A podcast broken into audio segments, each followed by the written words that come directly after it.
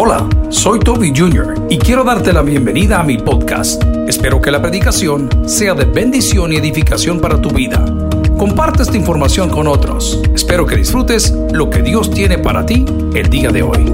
Que Dios te bendiga. Y hemos titulado la meditación de esta mañana, Algo sucedió. Algo sucedió, algo hubo. Algo pasó, primazo, algo pasó. ¿Por qué? Porque nos separamos de la única fuente de esperanza. Miren, su percepción es su realidad. Quiero que lo diga conmigo, mi percepción es mi realidad y eso es grave. La persona que tengo al lado pueda que no me esté haciendo daño, pero yo percibo que sí. Percibo que la persona me ve diferente. Y como mi percepción es mi realidad, Probablemente eso fue lo que sucedió. ¿Para qué? Para alejarlo de la perfecta, soberana y eterna voluntad de Dios, que es buena en todo aspecto. ¿Alguien dice amén esa palabra? Por favor, tenga cuidado. Algo sucedió. Esta semana entraba una persona, hemos estado tratando de atender consejerías, no es mi deporte favorito. Pero la persona llegó muy alterada. Y usted en su ministerio pastoral aprende a leer, a perfilar, a ver qué sucede. Cuando usted ve la ausencia de alguien en su vida, tuvo que haber un punto de partida. Usted percibe que el rechazo, no, no es un rechazo, quizá fue una ofensa suya. Y usted no se percató. Entonces, cuando llegó de esa forma, me dice mi compañero, porque ciertas consejerías no las atendemos solos. Pastor me dijo, no notó que venía bien exaltado. Claro, le digo. Pero no me clavé en eso. Me pregunté qué fue lo que le hicieron. Amigo y hermano, si Cristo vino a darnos vida en abundancia, ¿por qué será que la iglesia de hoy no crece? ¿Por qué será que hay mucha gente todavía que dice, yo no quiero nada con Dios? Probablemente no fue Dios, fuimos nosotros. Oremos al Señor y luego leemos la palabra. Señor, gracias por este culto maravilloso. Gracias por mis amigos y hermanos. Gracias por tus ovejas que han venido a tu casa a recibir aliento. Esto será imposible si tu Espíritu Santo no nos acompaña. Inspira pues nuestros labios, confesamos nuestros pecados y nos apartamos para alcanzar misericordia. En Cristo Jesús lo pedimos. En la iglesia dice, amén. Pueden sentarse amigos y hermanos. ¿Cuántos han oído hablar de un tal apóstol Pablo? ¿Mm? La teología paulina es la más fuerte que nosotros tenemos hoy. El apóstol Pablo en esta etapa de su vida estaba encarcelado, estaba en Roma. Y por estar encarcelado en Roma, escribe a Timoteo, un muchacho joven, pero con una tremenda enseñanza. Timoteo había sido criado en una familia creyente, había sido instruido en la palabra del Señor desde muy pequeño, pero el apóstol Pablo estando detenido tenía temor que Timoteo se fuese a apartar que se fuese a separar de todo aquello que él ya conocía muy bien. Entonces comienza escribiendo en el capítulo 3, versículo 1, si lo quiere leer, lo puede ver en las pantallas. También debes saber esto. Hay que saber muchas cosas. Entre ellas, que en los postreros días vendrán tiempos que dice la palabra peligrosos. Amigos hermanos, la palabra o la frase postreros días nos ha dado espacio a especulación y como le dije, su percepción es su realidad. Entonces hay gente que percibe los postreros tiempos, que teológicamente se llama la semana 69 de Daniel, cuando se comienzan a desatar un montón de cosas proféticas, y las personas especulan, creen, y por andar con ese tipo de acciones o malas interpretaciones, la gente en lugar de acercarse a los pies de Cristo se va cuando la misma Biblia nos dice que ciertas cosas están y estarán en la sola potestad del Padre. Si Jesús hubiese querido que nosotros supiésemos el día que Él regresa, nos deja una fecha establecida. Pero lo que Él quiso que nosotros entendamos, conozcamos y sepamos es que nadie llega al Padre si no es por Él. ¿Alguien recibe esa palabra el día de hoy? Entonces las iglesias de hoy vivimos tiempos peligrosos porque han sucedido muchas cosas hace dos o tres años en un gimnasio que se llama Bodytech, aquí arriba, pegado a, al Redondelma Ferrer. Hay una bandera muy linda ahí, la han visto, ¿verdad? La banderota grande que ella. pasó un vehículo de un misionero, era norteamericano, como la mayoría de misioneros en el mundo, y estaba anunciando que el día, no me acuerdo, de mayo, de marzo, el 18, venía el fin del mundo. Si alguien se recuerda de eso, levánteme la mano porque no me quiero sentir tan solo. Amén. Y comenzaron a decir que las trompetas iban a sonar. Entonces la gente con la cual yo me relacionaba en aquellos años, haciendo un poco de deporte todas las mañanas, hey, mira, me dijeron, ¿y vos qué pensás de eso? Nada, le dije. No, pero tenés que tener una opinión. Mira, la Biblia dice, escuchadlo todo y retener lo bueno. ¿Sabes qué me está diciendo? Que tenemos que estar preparados. ¿Alguien dice amén a eso? Pero no le ponga fecha. Usted tiene que estar preparado todo el tiempo. Mi abuelita, que ya está en presencia de Dios, su nombre era Fidelina, trabajó por muchos años en una lavandería de un hotel en la ciudad de San Francisco, donde nacieron mis hermanas, donde se conocieron y se casaron mis padres. Pero esta bendición nació aquí en Apopa, aquí en San Salvador. Pues resulta ser que la abuelita era muy precavida. Ella estaba preparada para todo. Una vez al año, de parte ya cuando estaba retirado de la casa de personas adultas, los llevaban a los casinos a, no me acuerdo, Ley Tajo, ahí, y la señora preparada. Pero hubo algo que ella nos enseñó, y era que atrás de la puerta donde ella vivía, en el apartamento, ella tenía una mochila, literalmente, con los medicamentos que utilizaba, con las medicinas de primera necesidad, con algunos insumos por cualquier emergencia. El deber del cristiano no es ponerle fecha al regreso de Cristo, el deber del cristiano es estar preparado para su regreso. Si usted está preparado, gloria al Señor, y le quiere ese aplauso, entonces usted no va a estar viviendo tiempos peligrosos. Pero hubo algo. Hubo alguien. Hubo una prédica hay una prédica de nuestro pastor general que le han visto más de 1.2 millones de hits. Tienen YouTube. Y la prédica se llama ¿De dónde vendrá? La suegra. ¿De dónde vendrá? La bendición. No, ¿de dónde vendrá el anticristo? Y la gente quiere saber de dónde va a venir el anticristo cuando no conocen a Cristo. Y si no conocen a Cristo, ¿cómo van a distinguir del anticristo? ¿Alguien recibe esa palabra el día de hoy? Cuando yo, gloria al Señor, se lo quiere regalar. Cuando yo conozco a Cristo, entonces sé que Él es la tesis y el otro es la antítesis. Pero no puedo conocer la antítesis si no conozco al principal autor de todo, que es Cristo. Y la iglesia está envanecida, está loca, está especulando y da seminarios y pone lo otro, pero no conocen a Cristo porque sus frutos me lo dicen. No hay amor, no hay perdón, no hay armonía, no hay libertad, y la Biblia afirma que donde está el Espíritu de Dios, ahí hay libertad. Y no me vea libertad hacia afuera, no en el penal. Estamos predicando hace muchos años cárcel de mujeres, se los he contado. Y usted sabe que la gente llega a chilatear a las hermanas, ¿verdad? Aleluya, Juan, aleluya. Entonces un día predicando venía de la iglesia el pastor Merlos pegadito. Les digo yo, ¿cuántos creen que Dios puede sacar de aquí? Amén. ¿Y cuántos se pueden que se quieren ir ya? Amén. Y le dije, no, no se van a ir, no se van a ir. Porque Dios aquí y en nosotros tiene un propósito. Las libertades de las cuales la Biblia te habla no son libertades hacia afuera, son libertades internas. Te voy a demostrar uno. Ya no te ofende. Ya no te ofende. Yo tenía un amigo, ahora es pastor, que tenía una muy mala costumbre. Desde muy jóvenes somos amigos, niños. Y cada vez que estábamos almorzando, sentados a la mesa, al terminar de comer porque le gusta mucho el picante, ¿sabe qué hacía? Y después sacaba el pañuelo y se limpiaba. ¿Cuántos dicen? Qué terrible, hermano, yo lo detestaba. Mire, hermano, hoy puede hacer lo mismo y me vale un sorbet. Yo no lo voy a cambiar. Él nació animal. yo no, yo tengo ningún problema. Es que te chucho, ¿por qué ladra? Porque es chucho. Perro se llama para los afuera. No sé si vieron una publicación cruel, cruel que había pasado en Izalco esta semana andaba un perro callejero con la trompa abierta y estaba literalmente botando una cantidad de sangre terrible. Y en el escrito abajo decía, una persona que le arrancó la lengua con todas porque el perro mucho latía. ¿Qué cosa, hermano? Yo cuando veo esa cosa, a mí me molesta como cuando pierde el Barça. No sé si sienten lo mismo usted.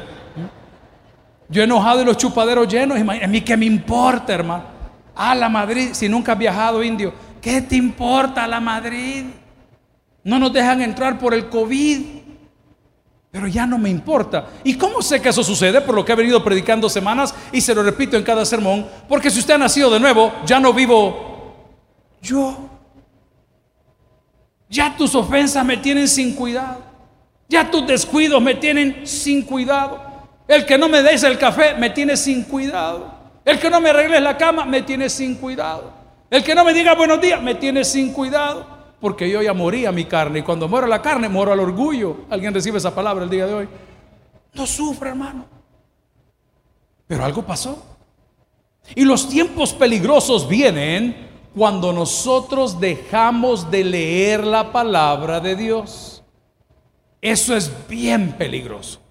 Doctor Jack Hiles de Hammond, Indiana, lo decía que cuando no leía su Biblia un día, lo notaba a su equipo. Cuando no lo leía dos días, lo notaba a la iglesia. Cuando no lo leía tres días, estamos con las fotos otra vez, lo notaba a medio mundo. Y le digo, amigos y hermanos, tu distancia de la palabra de Dios se nota. A ver, dígalo conmigo. Mi distancia de la palabra de Dios se nota. Yo no tengo un problema con la Biblia electrónica.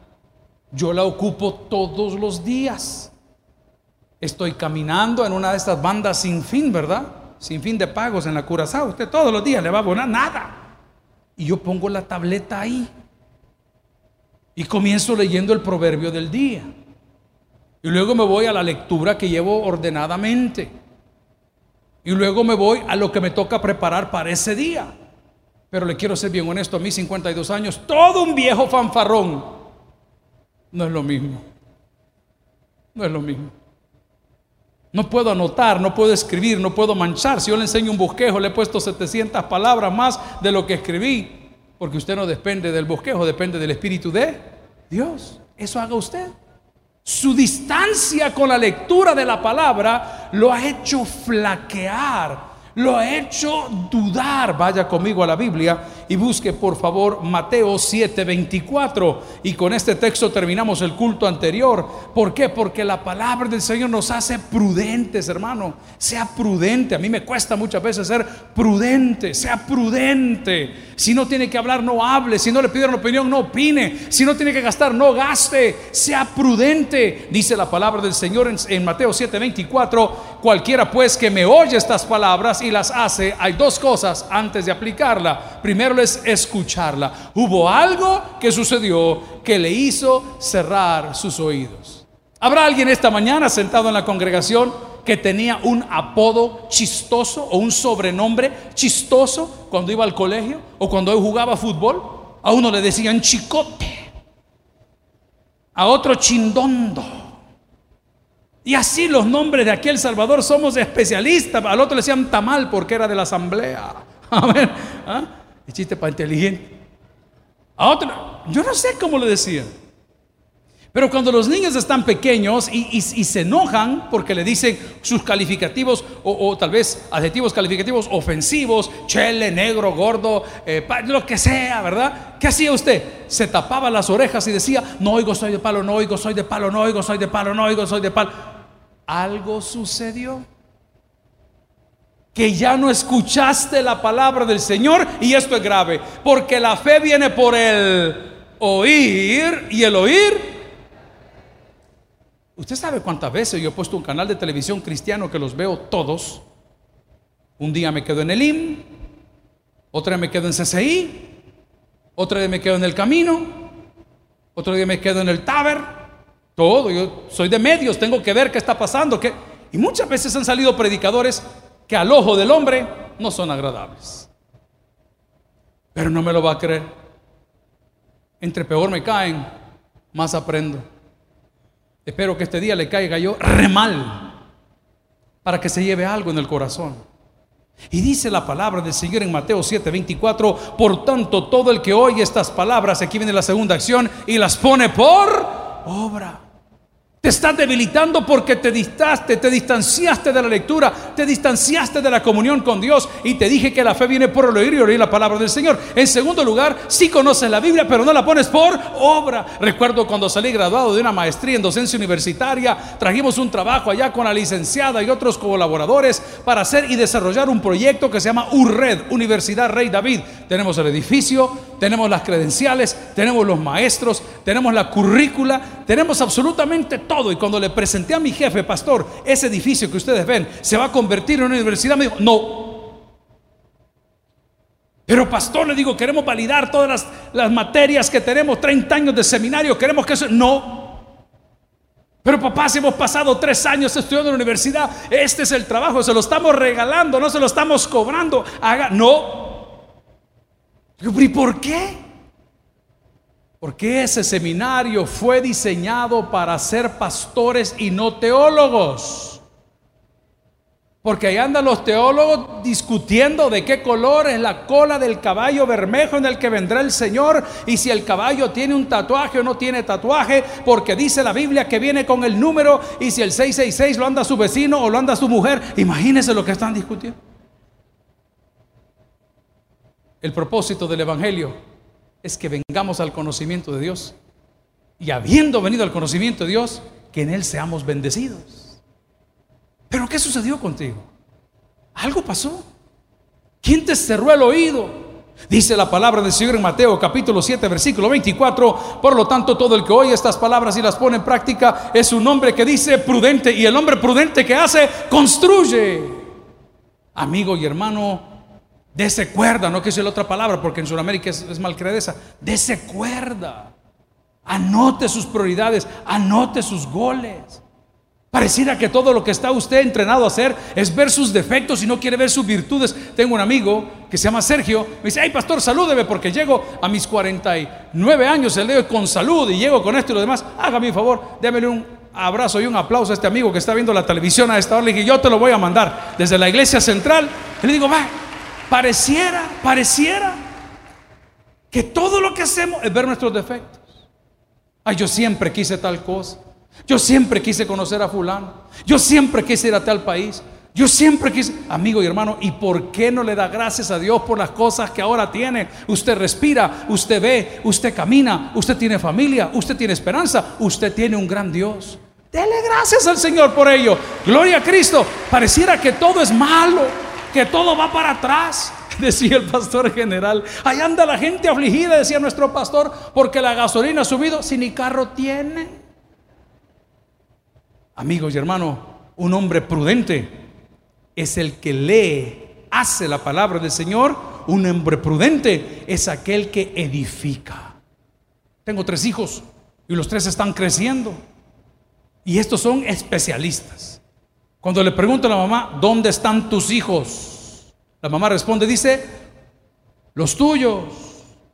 Le digo, ¿pero dónde están? Me dijeron que habían hablado contigo. Conmigo no han hablado. Pues conmigo tampoco. Los dos nos pegan grandes vacilones y grandes enganchadas. Nos ponen a pensar de aquí para allá.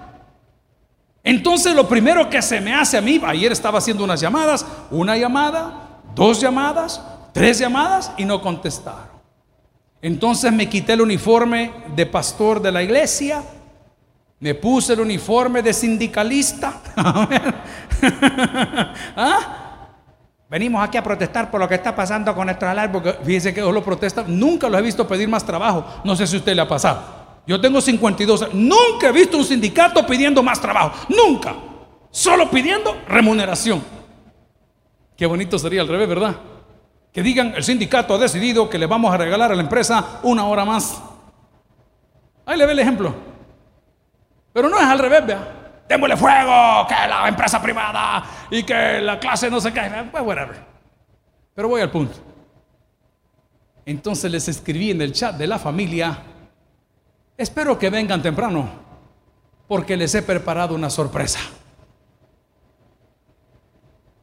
Inmediatamente saqué el corvo. Ya, ya son animales grandes, uno le levanta la mano. Y dije yo, no, Señor. No, no es la manera. Y el error que tú has cometido, como lo he cometido yo con tus hijos, es que crees que todo se arregla como lo arreglaban en los 80s y en los 70s y en los 90, que no vio la lección que le acaba de pasar a aquellos, lo mismo decían, no vio. La lección de su vida, por no querer cambiar, por no querer hacer las cosas bien. Oportunidad tuvieron. Publicidad, elecciones, democracia, todo tuvieron, no quisieron. Y prueba de ello es que entre ellos mismos se están agarrando.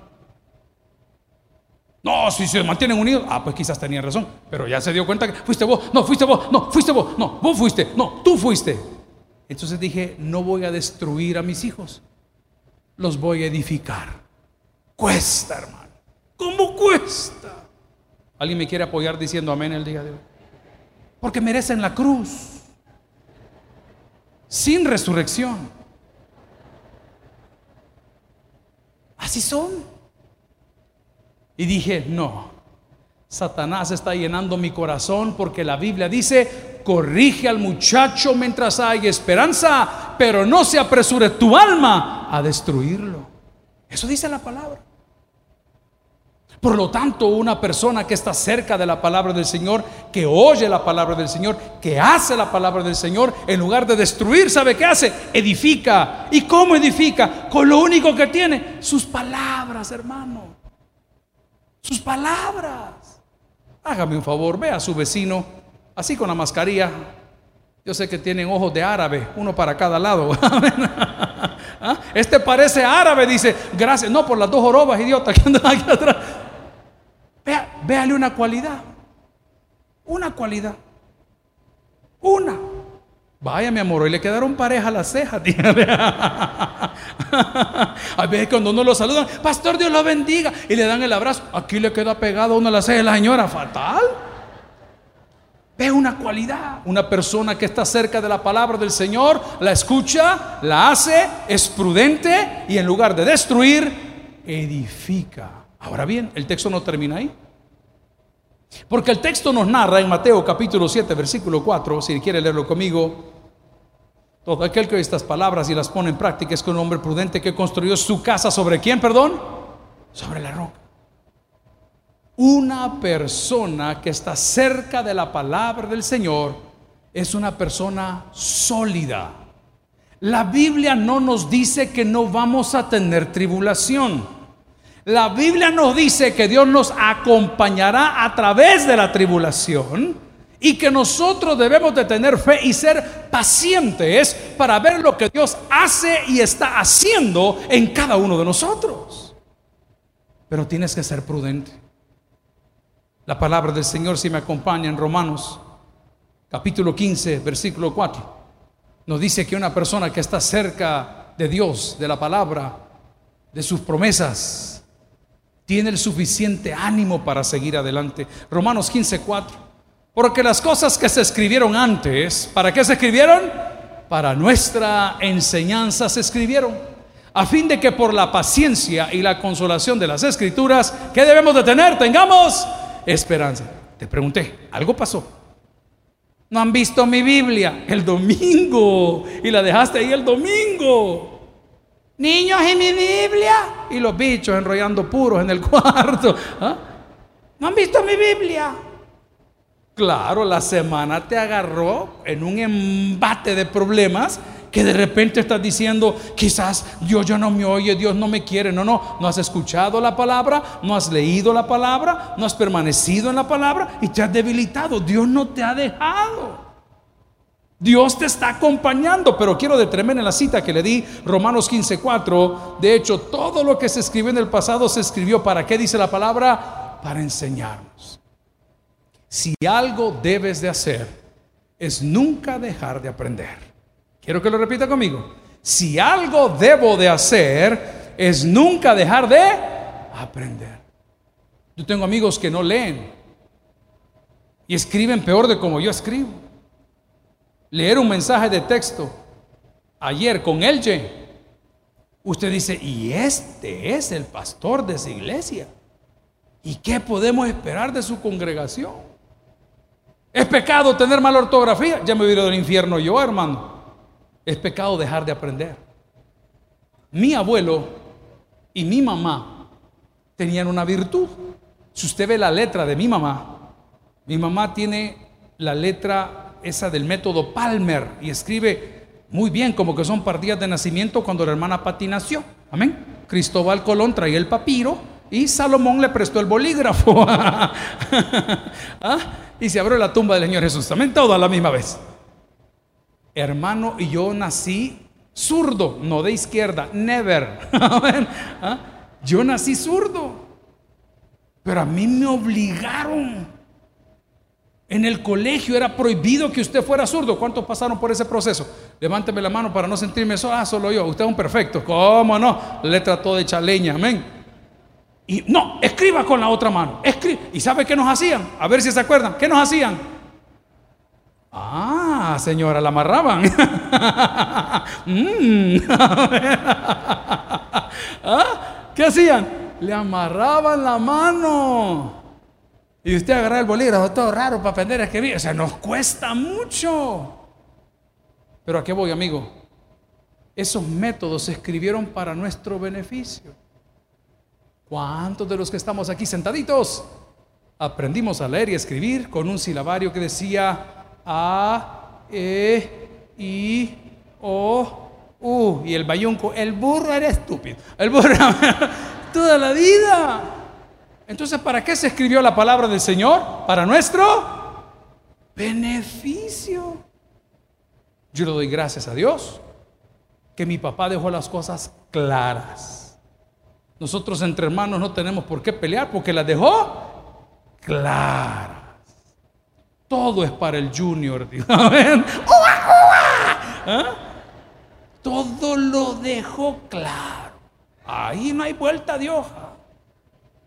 Lo mío es mío, dijo. Un día estaba yo, les voy a contar porque no está la señora.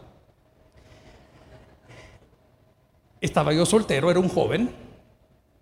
Estaba en el seminario teológico y había una muchacha de la iglesia a todo dar, que era supuestamente novia, atrayente esa relación que no sé cómo se define hoy, ¿no? Entonces los chicos, digo, los padres de la chica quisieron hablar con mi papá para darle un poquito de formalidad. En otras palabras, que no solo la jugara. para hablarle como la son. Entonces, dicen que programan una reunión y se sientan y nos sientan a nosotros dos de los 18 y ella 18. No, yo tenía 19 años. Un poquito más quizá. Pero ella tenía sus 18. Y dice el Señor, el padre de la chica, pastor, qué bueno que los muchachos estén conociendo. Mm. qué bueno que los muchachos estén conociendo. Pues queremos definir esto, dijo, ¿cómo vamos a repartir las cosas? Mire, don fulano, le dijo mi papá. Usted regálele lo que quieran, pero lo mío es mío, le dijo. El hombre siempre cariñoso con nosotros. La palabra de Dios es para nuestro beneficio. ¿Cómo vas a creer que vas a perder el tiempo leyendo la Biblia? Estoy ocupado. No he leído la Biblia porque estoy ocupado. Ah, ahí la voy a leer. Cuando regrese la voy a leer. Y la vida nos ha dado audiobiblias. En más de 20 versiones diferentes. Dios habla hoy, la Biblia latinoamericana, la nueva versión internacional, la Biblia Scofield, la Reina Valera, en idiomas, en inglés, en español, en portugués, en francés, en lo que usted quiera puede leer la palabra, pero algo sucedió. Y te desanimaste. Y olvidaste lo que dice Romanos capítulo 15, versículo 4, cuando dice, de hecho, todo lo que está escrito en el pasado se escribió para enseñarnos a fin de que, alentados por las escrituras, perseveremos en mantener nuestra esperanza. ¿Ha perdido la esperanza? Lea la palabra del Señor. ¿Ha perdido la fe? Escuche la palabra del Señor. Quiero oír la voz de Dios en voz alto. Lea la palabra del Señor en voz alto. La Biblia, amigos y hermanos, nos anima también y nos ayuda a alimentar nuestro corazón. Le pedí a Jorge Aguirre ahorita, entre culto y culto, Jorge le digo, hágame un gran favor. Él, él siempre está muy amable. Sí, pastor, ¿qué necesita? Tengo hambre ya le consigo algo. Y él como está dieta siempre, ¿verdad? Él está toda la vida. No, pastor, si esto no tiene azúcar. Así las torrejonas, mire, pero fuerte. Como con los cachetes de tu señora, así, amén. Ahí me llevó el pedazo. ¿Sabe qué hace la Biblia? Nos alimenta. Cuando estés cansado y abatido, dilo a Cristo. Si te sientes débil, confundido, dilo a Cristo. Lea conmigo lo que dice la palabra en Primera de Pedro, capítulo 2, versículos 2 y 3. La Biblia dice, desead como niños recién nacidos. A ver, voy a hacer una pausa ahí. Desead como niños que dice recién nacidos. ¿Verdad que los niños recién nacidos no molestan?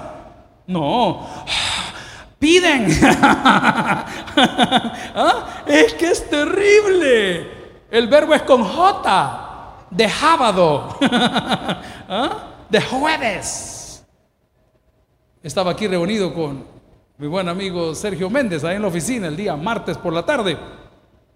Mira, pastor, me dice, no sabes dónde puedo conseguir un perro de esta raza. Le digo, pero ¿y para qué crees este perro? Mira, me dijo, no, no te voy a explicar, me dijo, solo oí lo que te voy a poner. Y me pone los audios de su hijo. Tienen dos hijos. Y uno, papi, papi, ya lo compraste, ya lo tenés, papi, ya lo traes a la casa, lo llevas para acá. Mira, pastor, me dice, y yo cada vez que enciendo el teléfono, estoy en una reunión, estoy en un programa de televisión, y el niño, papi, ya lo tenés, pones, lo tenés, me lo traes, yo lo quiero, yo lo quiero, mami, ya llegamos, mami, ya llegamos, mami, ¿cuándo es mi cumpleaños? En diciembre, amén. Tú nunca naciste, no sos asentado, amén. Pero el niño, y me vas a hacer piñata, y me vas a llevar, mami, yo quiero conocer a Toby. Ah, lea conmigo. Desead como niños que dice, mire, al niño lo chinea medio mundo y grita, lo agarra la nana y se calma. Impresionante. Porque la señora cuando lo agarra lo pellizca, ¿verdad que no? La señora lo arrulla y como ella lo anduvo cargando en el boom durante nueve meses, el niño siente confianza. El niño siente amor. El niño siente ternura. El niño siente protección. Pero tan pronto le pide los brazos para andarlo exhibiendo, la suegra, el suegro, eh, el esposo, eh, el, niño se impacienta. Léalo conmigo una vez más. Desead como niño recién nacido la leche espiritual que dice no adulterada. Fíjate que el niño no agarra la pacha. Si solo café le mete y que la mandará agarrando. El niño quiere la leche de la mamá. Y dicen los que conocen, yo no soy médico, que el niño que se alimenta de la leche materna a mayor plazo desarrolla mayor inteligencia. No me crea a mí, léalo. Pero pareciera que la Biblia para nosotros es un amuleto, perdón, es un estorbo, perdón, es un prerequisito Entramos al seminario teológico a querer sacar materias y a que nos gradúen y a que nos den el título y nos dan el título y nos gradúan y nos ponen toda la boina, nos ponen el, el talit, nos ponen el kipá, se ponen la cruz, se ponen toda tontera y por dentro están vacíos. Porque no tienen la palabra del Señor. Pero el texto es tan precioso que dice, desead como niño recién nacido la leche espiritual no adulterada para que por ella Alguien dice amén esa palabra. Para que con ella que dice, crezcáis para salvación. Versículo 3, si me lo pone en pantalla, por favor. Si es que habéis gustado la benignidad del Señor. Esto es una afirmación fuerte. Si no habéis gustado, es que no le conoce. Y si no le conoce, por eso no lo desea. Y como no lo desea, es porque nunca lo ha probado. Y si nunca lo ha probado, usted no va a crecer. Amigo y hermano, la Biblia es la salida que todo hombre necesita.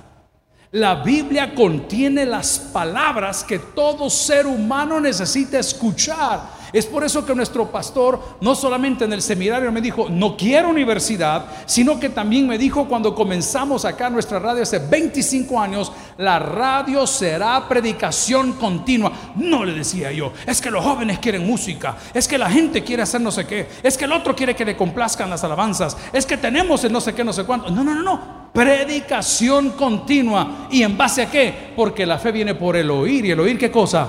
La palabra del Señor. Vamos aterrizando. Algo pasó. ¿Qué pasó? ¿Quién te cerró el oído? ¿Quién te tapó los ojos? ¿Quién te amarró de manos? ¿Quién te ha impedido en venir al verdadero conocimiento de la palabra del Señor? En 1977 nace el Tabernáculo Bíblico Bautista Amigos de Israel. Y no nació porque el pastor general aceptó a Cristo en Tapachula, México, en un tour de motos con unos pastores en una campaña evangelística. No nació porque el pastor vendió y dejó depositada nuestra empresa familiar para irse a estudiar fuera a un seminario y graduarse con un BA en teología.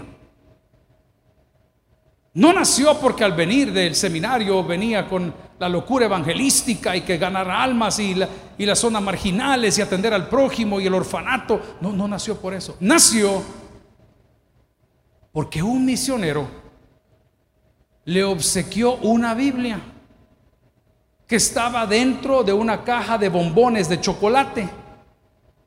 Y el pastor al recibir ese detalle se lo llevó a su oficina y dijo, me los voy a comer yo solito todos. Para sorpresa de él, cuando abrió la caja de bombones de chocolate, tenía una copia de la Biblia. Y la Biblia dice y nos prueba que ella nunca regresa vacía. 44 años más tarde, usted y yo estamos ante el testimonio del poder de la palabra de Dios. Ahora yo le pregunto, gloria a Cristo, ahora yo le pregunto, ¿qué fue lo que pasó? ¿Quién le hizo tanto daño a usted?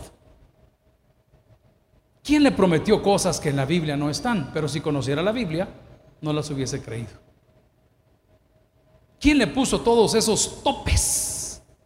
Que para servir hay que ser santo y para ser santo hay que ofrendar y para ofrendar hay que declarar y para declarar hay que sembrar y para hacer. ¿Quién dijo esas cosas? Y seguimos siendo víctimas de nosotros los charlatanes que irresponsablemente, sin exponer el texto bíblico en su contexto correcto, lo utilizamos para tener un pretexto y crecer nosotros y ver al pueblo seguir igual. Amigo y hermano, la palabra del Señor en 2 Timoteo capítulo 3 versículo 1 y con esto aterrizo dice, también debes saber esto, que en los postreros días vendrán tiempos peligrosos porque habrá hombres amadores de sí mismos, avaros, vanagloriosos, soberbios, blasfemos, desobedientes a los padres, ingratos e impíos, sin afecto natural, implacables, calumniadores, intemperantes, crueles, aborrecedores de lo bueno, traidores, impetuosos, infatuados, amadores del deleite más que de Dios, que tendrán apariencia de piedad, pero negarán la eficacia de ella. A estos que dice la Biblia, evita. Cierre su Biblia y ve acá al frente, por favor. Toda persona que no te deja tener comunión con Dios, debes de evitarla. Toda persona que te hace mil propuestas el día que tú has asignado o designado para venir a la casa de Dios, debes de evitarla. Toda persona que justo cuando vas a orar, ay niño, espérate, va después, ay no, evita, porque estamos viviendo tiempos peligrosos. Jamás olvides que la fe viene por el oír y el oír la palabra de Dios. El que tiene para oír que oiga, vamos a orar. Gloria a Cristo. Gracias por haber escuchado el podcast de hoy. Quiero recordarte que a lo largo de la semana habrá mucho más material para ti. Recuerda, invita a Jesús a tu corazón. A cualquier situación, Jesús es la solución. Prueba Jesús. Si no te funciona, te devolvemos tus pecados. Muchas gracias y hasta la próxima.